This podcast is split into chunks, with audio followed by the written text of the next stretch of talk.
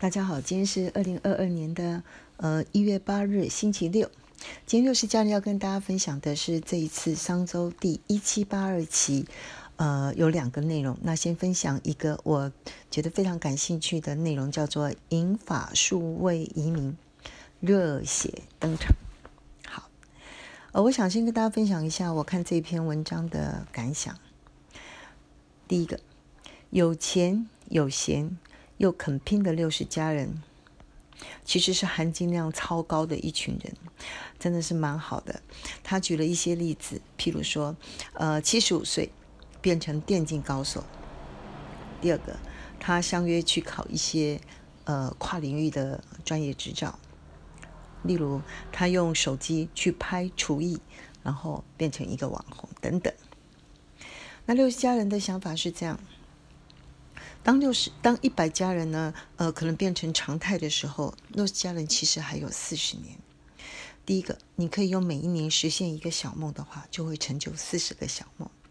如果用每一个五年去深耕一个不小的梦的话，其实是可以成就八个中大梦。想想都觉得非常的开心哈。那这个的原因呢，我们可以分几个来大家跟分享。第一个，从人口结构跟品质来讲，呃，其实，在台湾呢，战后的婴儿潮，呃，大概就是从三十六年开始，所以呢，到今年一百一十年或一百一十一年，刚好是有一群人战后婴儿潮是六十五岁退休。那这一群人呢，在台湾呢是非常特殊的两种两种状况。第一个，开始参加义务教育，所以是有知识的人，几乎很少有文盲的。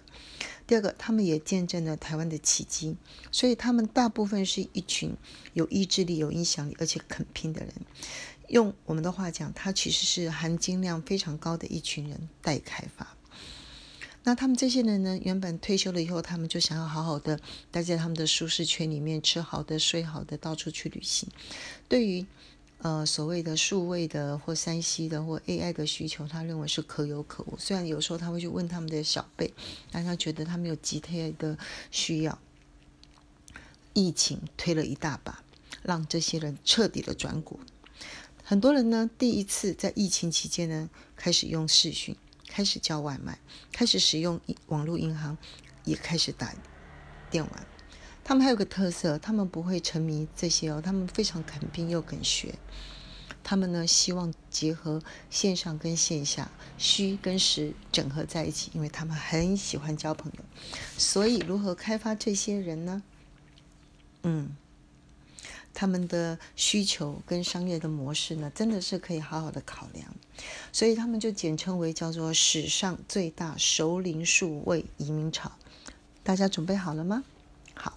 那商周里面呢，就举了几个例子，非常的有趣，也非常热血啊。他们在第四十页可以去参考一下。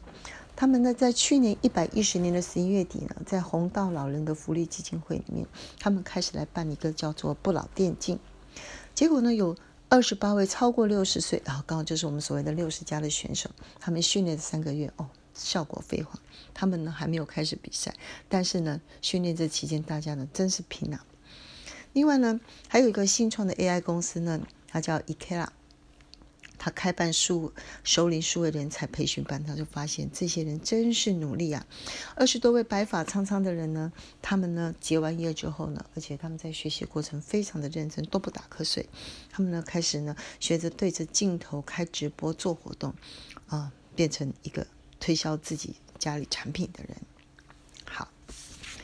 那也有人呢去考日文的研究所，这个就让我想到，在美国有最近一个非常有趣的例子，叫做一个哈佛的物理博士，是一个医生。到了八十岁以后呢，他去哈佛念物，先在大学修物理课程，然后最后呢，啊，决定呢去考物理的博士班。而在八十九快要九十岁高龄的时候呢，那个张忠谋也讲哦，他喜欢跟人家打桥牌。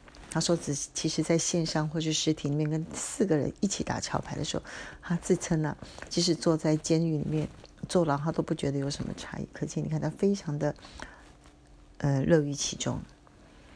好，那又有一个例子呢，是一个国中的美术老师退休以后，他最大的愿望就是开餐厅、教烹饪、写食谱，然后也透过这个 AI 的数据呢，开始在网上呢去教他怎么来做菜。”好以上先跟大家分享到这里。